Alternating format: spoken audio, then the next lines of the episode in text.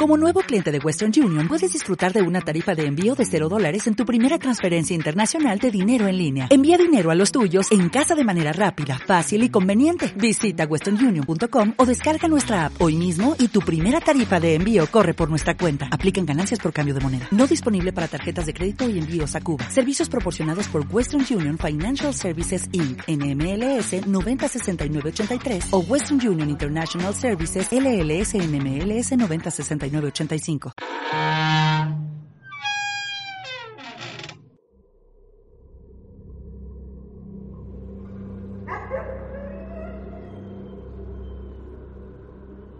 El contenido de este podcast tiene información explícita que podría dañar la sensibilidad de quien escucha. Se recomienda discreción.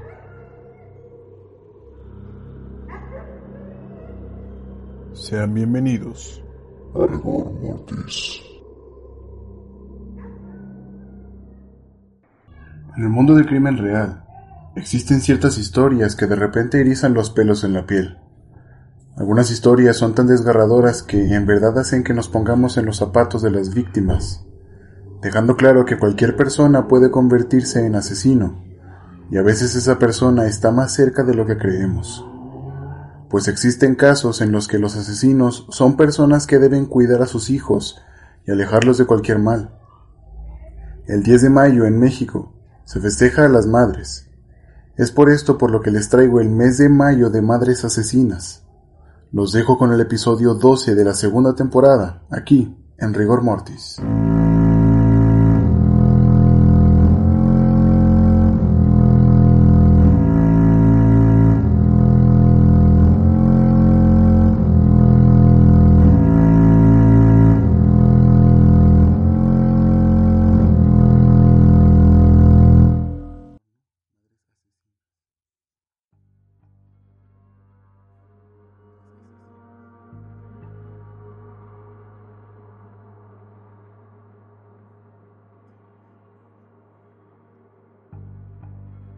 A finales de los años 80, un suceso cubrió de terror a mi México mágico, pues en el estado de Querétaro, una madre juraba que le hablaban los mismos ángeles, y esto la llevó a cometer uno de los peores crímenes que puedan existir, el infanticidio. Esta es la historia de una madre que bajó a lo más profundo de la locura, misma que causó una gran conmoción en el país. En el primer episodio de Madres Asesinas, nos abre las puertas Claudia Mijangos, también conocida como la llena de Querétaro. Y por si la extrañaban, para todo mayo de Madres Asesinas, después de 12 episodios sin grabar con ella, vuelve aquí a mi lado, mi amor, Andy Robles.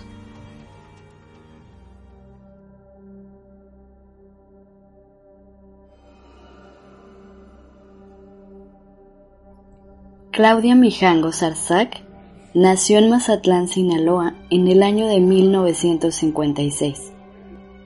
No se sabe exactamente qué día ni qué mes.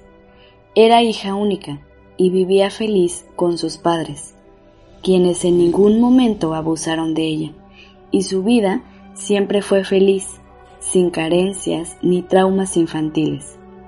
Cuando Claudia iba entrando a la adolescencia, su madre la inscribió a un concurso de belleza donde ganó el primer lugar y un poco de dinero por el premio. En la escuela fue una chica con calificaciones de promedio a sobresalientes y estudió la carrera de comercio. Después de terminar sus estudios, murieron sus padres.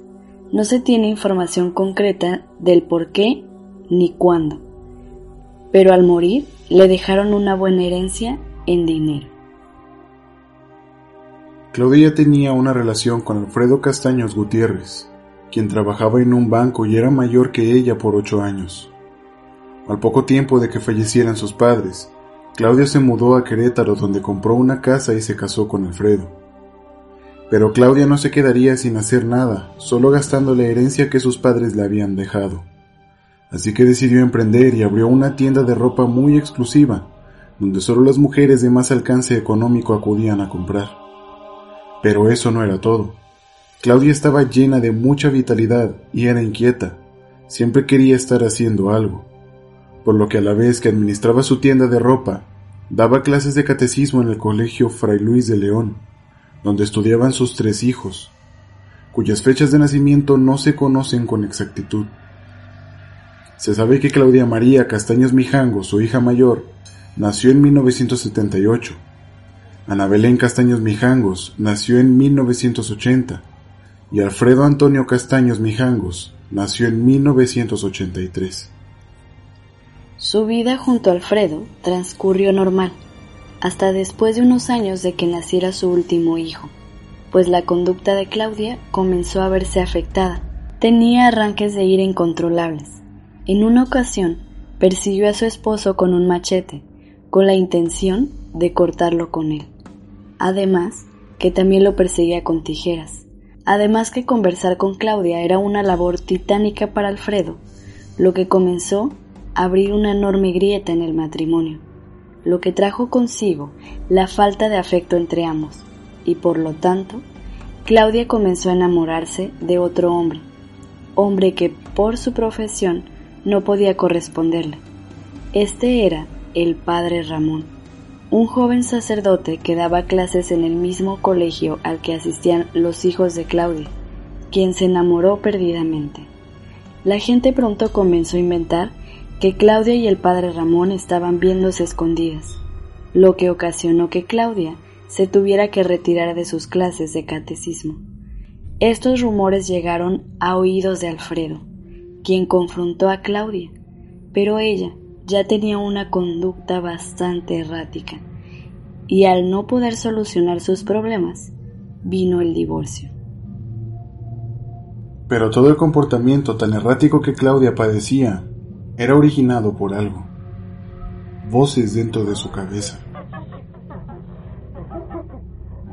Pero siempre ocultó esto de todos, pues su ex esposo ya le decía constantemente que estaba loca y no quería parecerlo aún más. Pero en cambio usó esto como excusa para acercarse cada vez más al padre Ramón. Según información que dio el padre Ramón, este declaró que sí tuvo un romance con Claudia, del cual el director del colegio, el padre Rigoberto, se enteró. Al enterarse habló con Alfredo y con el padre Ramón. Fue en esta plática que Alfredo se enteró de la infidelidad de su esposa. Ante esto, el padre Rigoberto le recomendó a Alfredo que solucionaran las cosas como el matrimonio que eran, pero que si no se resolvía nada, que fuera Alfredo quien se quedara con la custodia de los niños y no ella. No hay información acerca del divorcio, pero se sabe que Claudia incluso buscó la manera de que su matrimonio con Alfredo se anulara ante la Iglesia Católica. Sin embargo, no logró su cometido, y por alguna razón ella se quedó con la custodia de los niños decisión que fue mortal. Claudia no cedía en su intento por estar con el padre Ramón. A él fue la única persona a quien le confesó que escuchaba voces, pero que éstas eran la de los ángeles que le ordenaban que el padre Ramón y ella debían estar juntos. Afortunadamente el padre pudo recapacitar, recordando sus absurdos votos, cuando se ordenó sacerdote y que debía renunciar a mantener relaciones sexuales o sentimentales con cualquier persona. Así que, determinado a mantenerse fiel a su fe, decidió terminar con cualquier relación que tuviera con Claudia, lo que por supuesto no le cayó nada bien a la mujer y sus síntomas se agravaron. ¿Síntomas de qué enfermedad? Al igual que el episodio anterior, Claudia padecía esquizofrenia paranoide, lo cual ya vimos que fue fatal para un niño. Pero por si alguno de ustedes les queda alguna duda de lo que es esta enfermedad, adentrémonos una vez más a este padecimiento, pero visto desde el lado del enfermo y no tanto desde el lado médico. En primera instancia, un esquizofrénico comienza a fantasear como todos, solo que en su psique, estas fantasías no las puede separar de la realidad, por lo que poco a poco comienza a creer que sus fantasías están sucediendo, al grado de ya no poder identificarlas más. Por ejemplo, pueden pensar que la gente está en su contra, que alguien está enamorado o enamorada de ellos, que alguien los acosa y quiere hacerles daño, que poseen mucho dinero, mucha fama y una reputación enorme. En fin, las fantasías pueden ser diversas, siempre creyendo gradualmente que sus fantasías son la realidad. A esto se le agrega que comienzan a alucinar, ven personas o cosas que en realidad no están ahí. Lo más común es escuchar voces de toda índole, desde un leve susurro hasta gritos ensordecedores, lo que ocasiona que comiencen a hablar con estas voces, o en el caso contrario, se aíslen y estén siempre de un humor cambiante, a veces felices y cooperativos, pero en otras ocasiones muy irritables, sin aviso. Combinando con sus fantasías, las voces o lo que ven toma la forma de lo que fantasean, acentuando el hecho de que en verdad crean lo que en un principio fue una idea descabellada o una fantasía imposible. Cobre vida desde sus ojos y dentro de su mente. Aunque les muestres pruebas de que lo que ven y escuchan no existe, ellos defienden con fuerza y hasta ven como enemigos a quienes los confrontan, y les quieren hacer ver que lo que alucinan no es real, portándose violentos. Con estos dos síntomas, que de por sí ya son muy graves, se le agrega el hecho de que no pueden tener una conversación como cualquier persona, pues su habla se ve afectada. A menudo no se acuerdan de las palabras o no las pronuncian como se debería causando una frustración enorme, pues alucinan y no pueden comunicárselo efectivamente a ninguna persona. También sus funciones motoras se ven afectadas, pues su mente no está enfocada en ningún lado. Es como si estuvieran a la deriva, dentro del enorme y agitado océano dentro de su cabeza. Se resisten a seguir instrucciones, pero no porque reten a la autoridad, sino porque son realmente incapaces de seguirlas además que su movimiento se ve o muy reducido o tienen espasmos donde su movimiento es excesivo. Suelen aislarse de todos, al grado de no poder ni confiar ni en su familia. Al tener una conducta irracional, comúnmente son abandonados por amigos, conocidos y familiares, llevándolos a comenzar a pensar en suicidarse por el constante acoso que creen que están pasando, pues las alucinaciones solo se vuelven cada vez más graves, llegando a cometer suicidio para al fin liberarse de todo, de esas figuras que miran asomándose desde detrás de las esquinas en la calle, detrás de los marcos de las puertas o debajo de las mesas o las camas, para también ponerle fin a lo que escuchan, esas voces que nunca ceden, que les gritan, que alguien los sigue, que asesinen, que se suiciden, que algo horrible va a suceder o que alguien los va a asesinar. Esta enfermedad mental no tiene un origen claro, pero se sabe que puede heredarse si alguien en la familia lo padeció antes, y por lo que se supo después, pues un periódico de Querétaro dio a conocer después que Claudia era la hija menor de siete hermanos. Además se dijo que la madre, María del Carmen Arzac, era una madre dominante, autoritaria, agresiva y muy cerrada en sus creencias, además de una fanática religiosa. Las tres hermanas que tenía Claudia habían terminado en matrimonios tormentosos y eran inestables emocionalmente. En cuanto a los varones, el hermano mayor era farmacodependiente y había sido internado en varios centros de rehabilitación. Alberto, otro de los hermanos, padecía de retraso mental y Rafael, el hermano menor, tenía síndrome de Down. Esta información es muy distinta a lo que se sabe oficialmente de la vida de Claudia, pero nos da un panorama un poco más amplio, donde los padecimientos mentales en la familia son bastante comunes. No se sabe si esta información es cierta, pero dada la fama de las autoridades mexicanas por ocultar información importante de cualquier caso que pueda ser escandaloso, lo más seguro es que esto sea cierto. Volviendo al tema, el estado de Claudia era cada vez peor. El día 23 de abril de 1989, Alfredo pasó la mayor parte del día con sus hijos, pues los había llevado a una fiesta en su escuela. Más tarde en la noche pasó a dejar a sus hijos a la casa con Claudia, y ahí intentó quedarse en casa, pero Claudia discutió con él de nuevo, por su romance con el padre Ramón. Alfredo quería regresar con ella. Claudia se negó, alegando que estaba enamorada del padre y que ya no quería Alfredo. Su ex esposo se retiró, pero no sin antes amenazarla con que se iba a arrepentir de lo que había hecho. Claudia cerró la puerta, arropó a los niños, les dio la bendición y se acostó a dormir. Pero había algo que aún la aquejaba. Las voces en su cabeza no paraban. Decidió llamar a su amiga Verónica Vázquez y le dijo que escuchaba y veía cosas. Además le declaró que los ángeles y los demonios le advirtieron que la ciudad de Mazatlán se había caído y que el estado de Querétaro era por completo un espíritu. Esta llamada tomó completamente por sorpresa a Verónica, pero solo le dijo a Claudia que se fuera a dormir y que al día siguiente iría a visitarla, sin saber que tal vez su visita fue lo único que la detendría de lo que las voces en su cabeza la incitaban a hacer.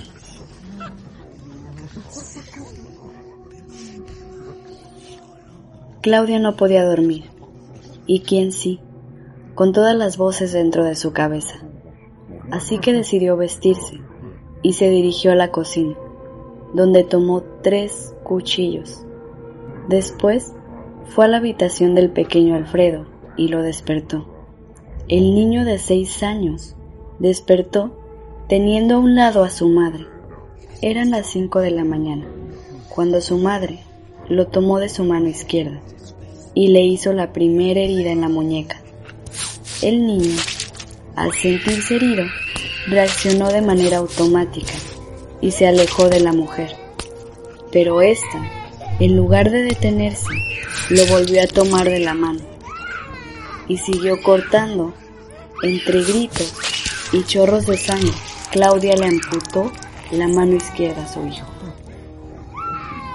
Con los gritos de Alfredo, Claudia María, de 11 años, se despertó para encontrarse con la espeluznante imagen de su madre cortándole la mano a su hermano y los chorros de sangre que salían del brazo. La hija le suplicó a su madre que se detuviera, pero eso solo provocó que su madre cambiara de cuchillo y sin aviso se arrojó sobre su hija mayor y la apuñaló seis veces. La niña peleó por su vida y aún con sus pulmones perforados, alcanzó a gritar. No, mamá, no lo hagas. Y corrió escaleras abajo. Claudia de nuevo cambió de cuchillo y fue a la cama de su pequeña Ana Belén, a quien le perforó el corazón con el cuchillo. La niña solo hizo un ruido de sorpresa. Abrió los ojos mirando sorprendida a su mamá, quien sostenía un cuchillo en su pecho y la miraba a los ojos mientras su vida se le iba. Después de que murió Ana Belén, Claudia bajó las escaleras y buscó a Claudia María, quien estaba inconsciente en la cocina. Claudia aprovechó eso y apuñaló a su hija mayor varias veces hasta que la mató. Después recogió el cuerpo y lo llevó arriba. Cuando amaneció, llegó Verónica, la amiga de Claudia, encontrando la puerta de la casa abierta. Cuando entró a la casa, lo que se encontró fue con una escena sacada de una película de terror. Había sangre en el suelo de la cocina y el rastro subía por las escaleras. Seguía por el pasillo y habían más rastros que se unían en el suelo saliendo de las habitaciones de las niñas, del pequeño Alfredo y el baño. Rastros que se unían y continuaban hasta la recámara de Claudia. Verónica llamó a Claudia varias veces, pero no contestó. Sin embargo, no quiso asomarse a la recámara por miedo de encontrar una escena aún más espeluznante de lo que ya era. Así que decidió llamar a la policía, y minutos más tarde llegaron las patrullas a la casa, ubicada en la calle Hacienda Vigil número 408, de la colonia Jardines de la Hacienda. La policía ingresó junto con los médicos de ciencias forenses. Ellos estimaron que había al menos 10 litros de sangre derramados a todo lo largo de la planta superior de la casa.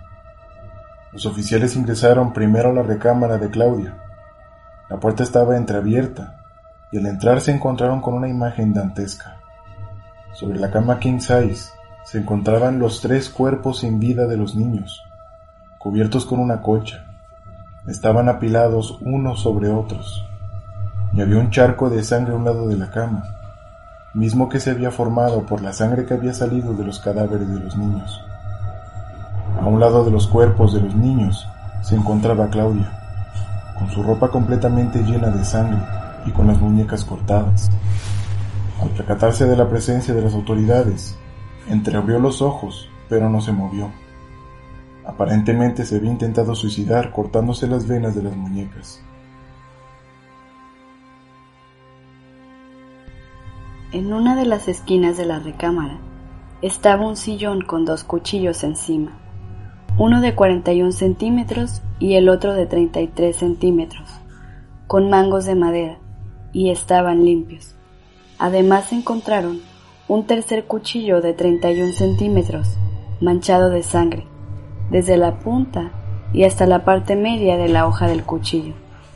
Este fue el que le clavó en el pecho a la pequeña Ana Belén. Estaba en la recámara de las hermanas, tirado en la alfombra. El comandante de la policía, Adolfo Durán Aguilar, fue el primero en ingresar a la casa. Al principio pensó que Claudia estaba muerta, pues estaba llena de sangre y sus muñecas estaban cortadas. Pero le tomó el pulso y se dio cuenta de que la mujer aún vivía. Le tomó el pulso a cada cuerpo de los niños, pero ellos ya tenían varias horas de muertos. Llegaron los paramédicos de la Cruz Roja y la trasladaron a un hospital del Seguro Social, mientras que los cuerpos de los niños fueron llevados al servicio de medicina forense para practicar las autopsias correspondientes resultando en que habían sido apuñalados hasta su muerte. En las investigaciones no se encontraron pistas de que alguien hubiera entrado a la casa por la fuerza y hubiera asesinado a los niños y herido a Claudia. Una vez que estabilizaron a Claudia y pudo mantenerse consciente, se la entrevistó con un psiquiatra, pues no recordaba dónde estaban sus hijos.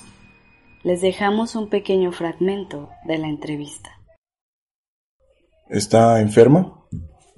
No, siento sueño y cansancio. Me duele la cabeza. ¿Se enferma muy seguido? No. ¿Cuántas veces orina al día? Tres o cuatro. ¿Cuántas veces defeca? No lo sé. ¿Sus periodos menstruales son normales? Sí. Bueno, no. Son irregulares, después que nacieron mis hijos. ¿Con cólicos? Sí, con dolor. ¿Tiene problemas al tener relaciones sexuales? No, pero Alfredo me empezó a engañar y ya no tuvimos sexo. Evaluación médico-psiquiátrica. Se considera evaluar conciencia, estado mental, ubicación, espacio y tiempo. Nombre completo. Claudia Mijangos Arzac. ¿Dónde vive? En Mazatlán. Ah, no, en Querétaro. Hacienda Vejil, número 408, en Jardines. ¿Sabe la fecha del día de hoy? No, no, no sé. Ok. ¿Me puede decir su fecha de nacimiento y su edad? 33 años. ¿Con qué calle es colinda su casa? No, sí, pero ahorita no puedo. ¿Sabe dónde se encuentra en este momento? Me quiero ir. Mis hijos me están esperando en la escuela. ¿Dónde está usted? Quiero las llaves de mi coche, no las encuentro, me tengo que ir.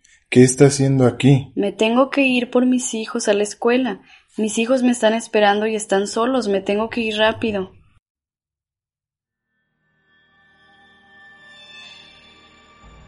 Durante varios días se difundieron en los periódicos, las noticias en la radio y la televisión, las noticias de la mujer que asesinó a sus hijos en la madrugada del 24 de abril. La nombraron la hiena de Querétaro. No sé por qué una hiena, pues siempre andan en manada y son muy protectoras, sobre todo con sus crías. Creo que eligieron mal su apodo. Los habitantes de Querétaro exigían que se hiciera justicia para los tres niños asesinados. Pero al ver los informes del psiquiatra que la entrevistó, decidieron que Claudia Mijangos no estaba en el uso completo de sus facultades mentales, pues el psiquiatra dio un diagnóstico. Claudia padecía esquizofrenia paranoide.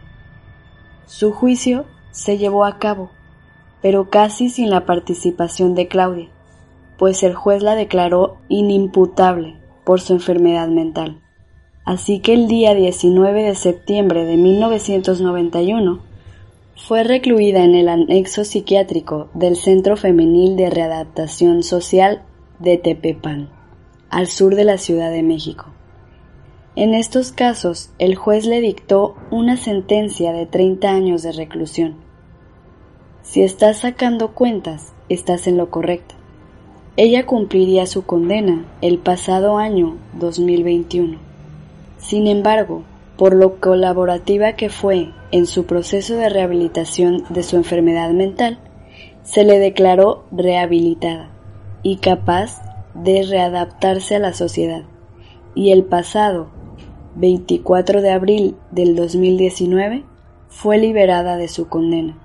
Pero el presidente del Tribunal Superior de Justicia, José Antonio Ortega Cervón, informó que de acuerdo a los estudios que se le hicieron a Claudia, ella iba a tener que permanecer con un tratamiento de medicamentos psiquiátricos, debido a su estado mental que era ya muy deteriorado. Sería un poco riesgoso dejarla libre completamente. Tiene que estar vigilada, aunque ya terminó su condena. Explicó. Aunque jurídicamente Claudia Mijangos recuperaría su libertad, tendría que estar al cuidado de un tutor o representante. La mujer fue puesta en libertad alrededor de las 15 horas. Al exterior del penal la esperaban sus familiares, quienes llegaron a bordo de una camioneta Mazda CX-7. De acuerdo con medios locales, la mujer pudo salir libre gracias a que este miércoles por la mañana su sobrina acudió ante las autoridades para afirmar como responsable del cuidado de Mijangos.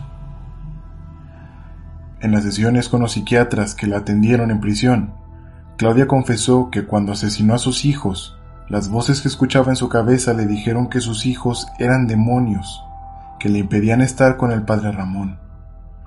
Y es que hay un riesgo importante que se tiene que tener en cuenta con esta enfermedad mental, en general con cualquier variante de la esquizofrenia.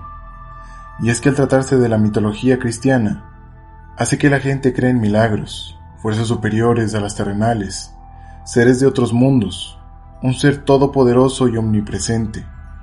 Todos los relatos dentro de la religión cristiana, que era en la que Claudia depositaba toda su devoción, están llenos de cosas fantásticas, como serpientes que hablan, una paloma que embaraza a una mujer virgen, y la existencia de las fuerzas del mal, en forma de demonios, y que, en un mundo alterno, viven en un infierno mismos seres que de alguna manera tienen más fuerza de hacerse presentes y poseer personas que del Dios Todopoderoso. Todos estos elementos fantasiosos hacen que la mente del enfermo se llene de voces o alucinaciones, de ver demonios o que alguien cercano a ellos es un demonio. Por lo que la religión es un tema que agrava la enfermedad, y aunque el origen pudiera ser genético y no es culpa de la religión, si ayudó a que sus delirios fueran empeorando. En tanto a la casa Mijangos, como se le conoció después de los asesinatos, quedó abandonada y fue visitada varias veces en la madrugada por fanáticos satanistas para realizar sus rituales. Después, por reportes de los vecinos, la casa fue clausurada, construyéndole un muro donde estaba el cancel de entrada. Esto para disuadir a todo el que quisiera entrar para hacer cualquier cosa en la casa. Y aunque la casa ya casi no recibe visitas de curiosos o fanáticos satanistas, los vecinos aún reportan que de vez en cuando escuchan gente haciendo rezos en latín, pero otras veces, tal vez por la fama que tiene lugar, por algún tipo de energía que haya quedado ahí, o por su gestión, por las madrugadas, se siguen escuchando los gritos de Alfredo, María Claudia y Ana Belén, rogando a gritos que su madre no los mate. Discovery Channel le hizo un documental llamado La llena de Querétaro, pero todo esto pierde la credibilidad que pudiera tener por la investigación que años después el infame y autoproclamado cazafantasmas, estoy hablando del mentiroso Carlos Trejo, quien realizó una investigación para el programa Actividad Paranormal. Créanme, ni siquiera vale la molestia el ver esa aberración, y en tanto al padre Ramón, cual sacerdote que violó a sus monaguillos, fue cambiado de iglesia tras el escándalo de haberse involucrado con la llena de Querétaro. Aunque Claudia quedó en libertad ya hace casi tres años, lo que podemos estar seguros es que su mente nunca estará libre, pues aún con medicamentos psiquiátricos, la mente de los esquizofrénicos no termina de recuperarse. Por lo que sí, Claudia pagará de por vida por haber asesinado a sus hijos, pues aunque no viva recluida en un lugar, sí lo hará por las voces en su cabeza, que continuarán hablando con ella hasta que su cerebro deje de funcionar. Al igual que con la historia de Kipland, Claudia fue víctima de su padecimiento mental, rompiéndola y poco a poco devorando su vida. Ante la pandemia que aún no termina, hay varias cosas de las cuales la gente comenzó a darse cuenta. No soportan vivir en soledad, sin distractores ni ver en su interior los vacíos, heridas y rupturas que tienen. Por ello te pregunto, ¿qué es lo más importante? ¿Tu salud mental o las apariencias? ¿Qué opinas tú? Déjame saberlo con tus comentarios en la plataforma donde me estés escuchando o en redes sociales. La experiencia no acaba cuando el episodio termina. Puedes seguir el programa donde publico las imágenes de archivo del caso en Facebook aparece como Rigor Mortis Podcast. En Instagram como arroba rigor.mortispodcast. Nosotros fuimos Andrea Robles y Eduardo Miranda. Gracias por prestarnos su tiempo y sus oídos. Esto fue Rigor Mortis y ustedes son asombrosos. Hasta la semana que viene.